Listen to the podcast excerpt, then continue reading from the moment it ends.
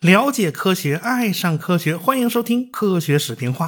咱们书接上文，上文书我们讲到了英国人派出特混舰队来到了马岛附近海域，征服者号核潜艇首开纪录，击沉了阿根廷的贝尔格拉诺将军号巡洋舰，弄得这个阿根廷海军呐就没了士气。这个阿根廷海军的军舰呢就开始躲着英国人的船啊，都跑到马岛以西去了。当然了，英国人不可能知道阿根廷人的心里到底是怎么样的。他们认为啊，阿根廷人必定是会来报复的。毕竟自家巡洋舰被击沉了啊，这不打脸吗？这口气哪能往下咽呢？可是呢，呃，英国人是左等不来，右等也不来啊。这个英国人心里就有底气了。哦，原来阿根廷人这么怂啊！另外呢，从阿森松岛出发的时候，英国人就饱受雷达虚警的干扰。有一艘运输船报告发现了一个白色潜望镜啊，这舰队总指挥伍德伍德就吓了一跳。这是阿根廷人前来截击呀，他们有非常好的潜艇，二零九型潜艇啊啊，那不可能吧？他就下令提前出航啊，这样错开时间，让这个阿根廷人措手不及。刚出门不久，声纳就捕捉到一个快速移动的信号，这东西啊，不像是常规潜艇啊，它要么是个核潜艇，要么呢就是个大白鲸啊。这个阿根廷肯定没有核潜艇吧？难不成是苏联人偷偷要给阿根廷人帮忙？这不会吧？这是打算打第三次世界大战呢？这是，这个英国人马上就派出反潜巡逻机过去看看。就巡逻机到了这片海域，一看呢，哦，原来是有一大片鲸群在那儿啊，这虚惊一场嘛。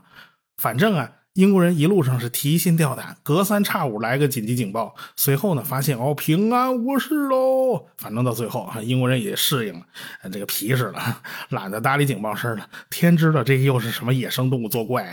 总之，英国人到了马岛附近转悠几天以后，一方面他们对各种警报已经变得比较迟钝了，另一方面他们也不太看得起阿根廷人，总觉得他们啊这个这效率低下，挺怂的，也就放松了警惕了。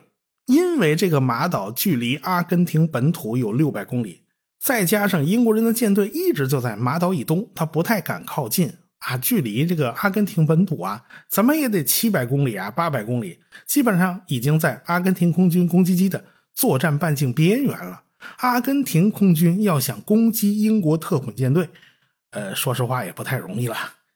英国人的航母呢，用的都是呃耀式或者是海耀垂直气象战斗机，即便是有了滑跃甲板可以延长飞机的航程，但是耀式的作战半径啊依然很可怜啊，有个二百公里已经很勉强了。而且英国的航母也很很小啊，这个耀式战斗机它也带不了几架，因此。舰队防空力量就相对薄弱，所以呢，他们也不太敢靠近马岛，还是稍微远一点安全。阿根廷人呢，他是有空中加油机的，也就是 KC 幺三零，嗯 C 幺三零大力神改装过的加油机。如果能够得到加油机的帮助，超军旗攻击机的作战半径是可以大大增加的。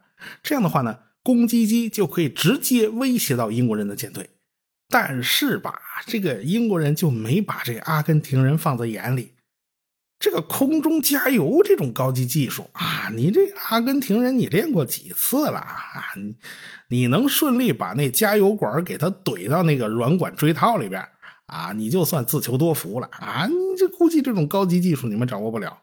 所以英国人呢，多多少少他有点轻敌。现在的局面是。阿根廷啊，派了小股的部队登陆，占领了马岛啊。那总人数不算不算多了，但是这马岛上呢，光秃秃的，啥也没有，它没资源，你也不可能就地补给，必然要从六百公里以外运过去。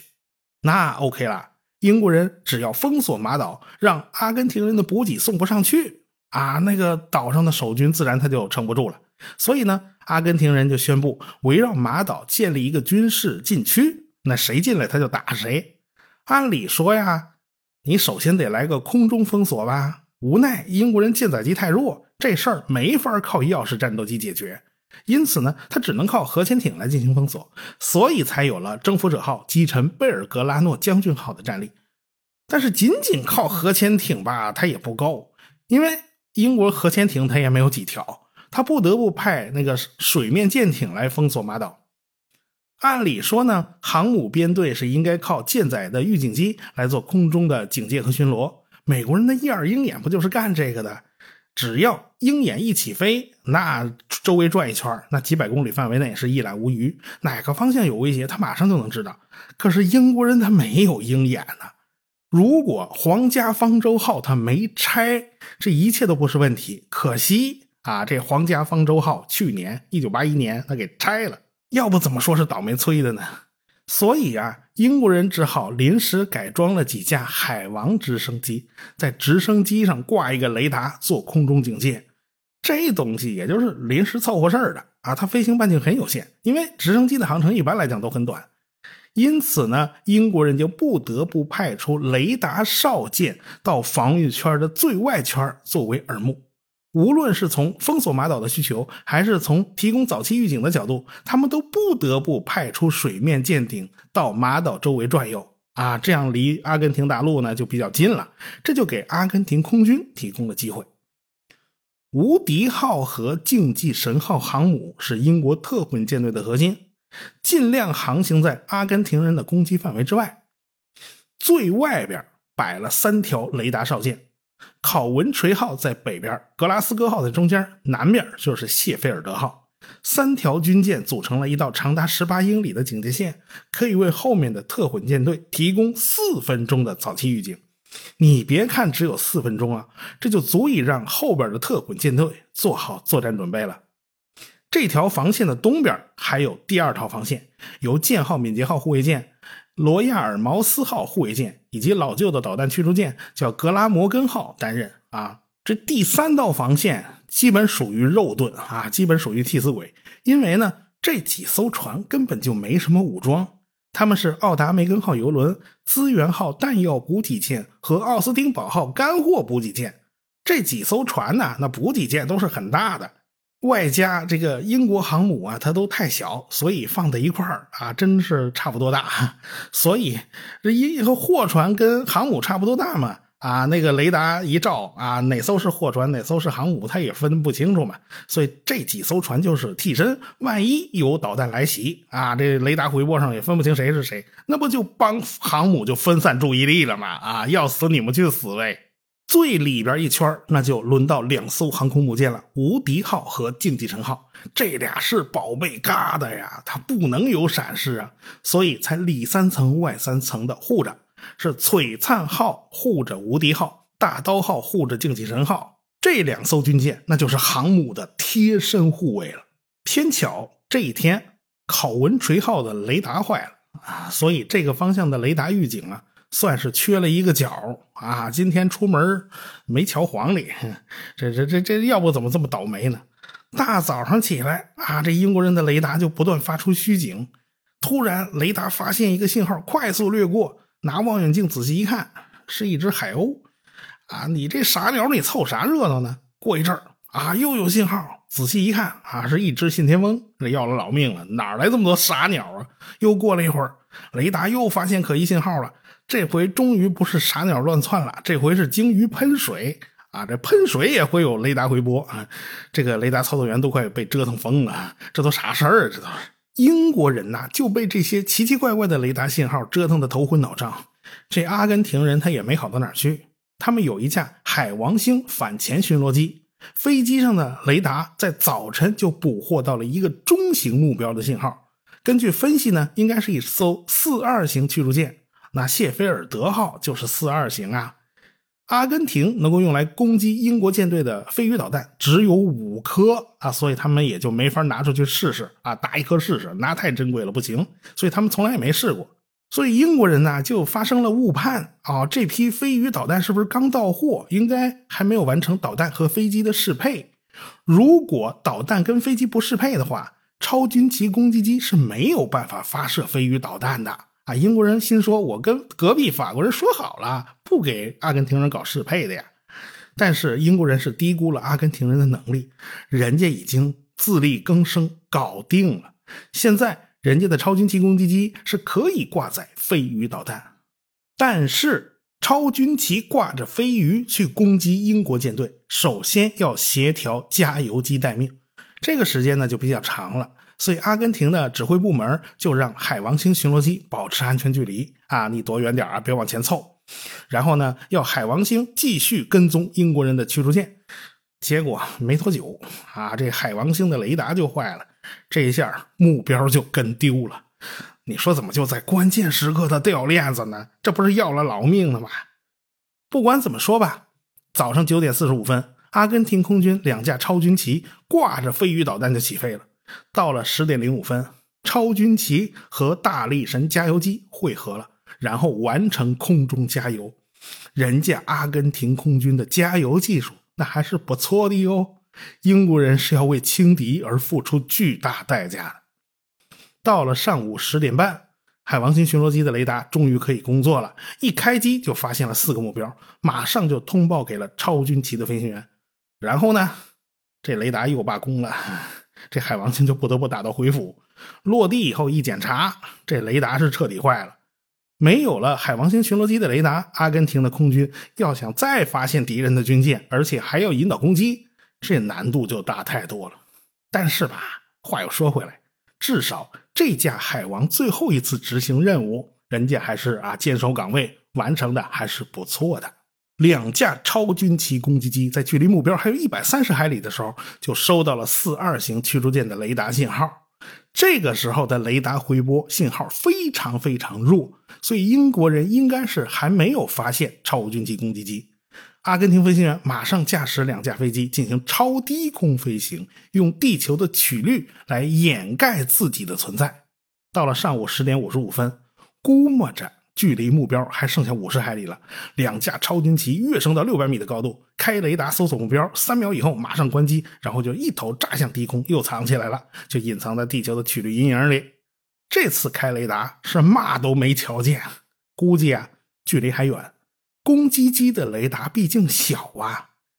啊，等它，横竖比那个海耀的那雷达强啊！海耀那雷达更惨，海耀那雷达只能探测到四十海里以外的大型轰炸机，小点的战斗机估计啊得等那个飞到眼皮底下才能被探测到啊！那那雷达实在是弱了点估摸着距离目标还有三十海里了，两架超军旗就再次跃升，马上开雷达看一眼有没有找到目标。这回两架超军旗都找到目标了。雷达回波信号还非常的明显，三十海里呢，距离还是远了点啊，就相当于五十五公里的样子。如果飞鱼导弹要是从万米高空扔下来啊，万米高空发射，那射程就可以达到七十公里。但是你飞个几百米高的低空发射，那射程呢就只剩下四十到五十公里了。这两架超军旗啊，它是超低空飞行。啊，在这个高度发射，它显然很低的，因此呢，现在的距离还远远不够。再往前，估摸着到了距离目标只有二十海里的地方，超军旗飞机完成了第三次跃升，开雷达找目标，发射导弹，可以说是一气呵成。两枚飞鱼就奔着那个最明显的雷达信号扑过去了。管它是什么军舰呢，先打沉了再说。然后呢？这两架超军旗攻机是一摸头，摸头就跑。要是碰上英国人的钥匙，那就是自己找不痛快了。因为钥匙携带的 AIM-9L 响尾蛇导弹还是挺厉害的。合字儿，咱风紧扯呼了。阿根廷人走了。四二型驱逐舰的这个雷达系统，在当时来讲就算是不错的了。啊，雷达系统不是说你接收到信号就算完事儿，而是要对回波信号进行分析比对。对雷达波的分析，那就不仅仅是看信号强度啊、天线的方向啊，还要分析频率的偏移啊。因为频率偏移就代表目标的速度，这就是所谓的多普勒效应啊。四二型驱逐舰上的分析系统呢，可以对这些信号进行对比。它的资料库存储了当时两百多种电子信号的特征，如果识别出六个以上的特征符合库里的样本，那么就会自动发出警告了。这套系统的自动化程度非常高啊，它只要一个人就能操作了。但是英国人也发现这套系统还是有不少问题的，比如说啊，船上的卫星通信系统开了，这个雷达就会报告遭到 X 波段火控雷达的照射，说白了就是船上不同的电子设备之间会互相干扰。啊，为了雷达不出问题，有些军舰就规定白天是严格禁止开启卫星通信系统的。等到了晚上，这阿根廷飞机来袭的几率变小了，咱们再开卫星通信系统。那那时候，它就可以把雷达关掉了。第二个问题是，这套系统分辨不出来的到底是超军旗呀，还是幻影三呢？这两者的雷达回波特征非常相似。前几天呐，这英国人好几次把这个幻影三误认为是超军旗了。这幻影三是不能挂飞鱼导弹的，但是这超军旗可以。所以这两者的威胁啊，它不是一码事儿啊！你碰上的哪个是哪个呀？你得搞清楚了哦。格拉斯哥号驱逐舰在早上十点五十六分发现了一个可疑信号，目标八十公里，而且呢，目标是保持无线电静默的。这格拉斯哥号马上就通报了这个消息，同时军舰上的林克斯数据链也分享了这个信号。很快呢，第二个信号也被发现了。哦，原来来的还不是一架飞机，而是两架。现在距离只有六十公里了。这个格拉斯哥号的舰长立刻判定，这两架超低空飞行的。超军旗攻击机看来是要来找麻烦的，无奈啊，他是挺警觉，那其他人呢依然神经大条，他完全没当回事儿，他们依然认为这是虚警啦。无敌号上的指挥官啊也没把这件事当回事儿。接下去，这格拉斯哥号上雷达就发现了龙舌兰雷达的锁定信号，这个龙舌兰就是超军级飞机配备的火控雷达，人家都锁定了啊，这事儿就闹大了。这说明呢，说不定这导弹都已经发射出来了，就奔着英国舰队都杀过来了。过一会儿，这龙舌兰锁定信号就不见了，人超军旗打到回府了吗？这格拉斯哥号的雷达只能断断续续的探测到两个微弱的信号，它没法实现连续跟踪。看样子，这就是超低空掠海飞行的飞鱼导弹。因为海面杂波的关系啊，这个格拉斯哥号的雷达呢，只能时断时续的收到这两个信号。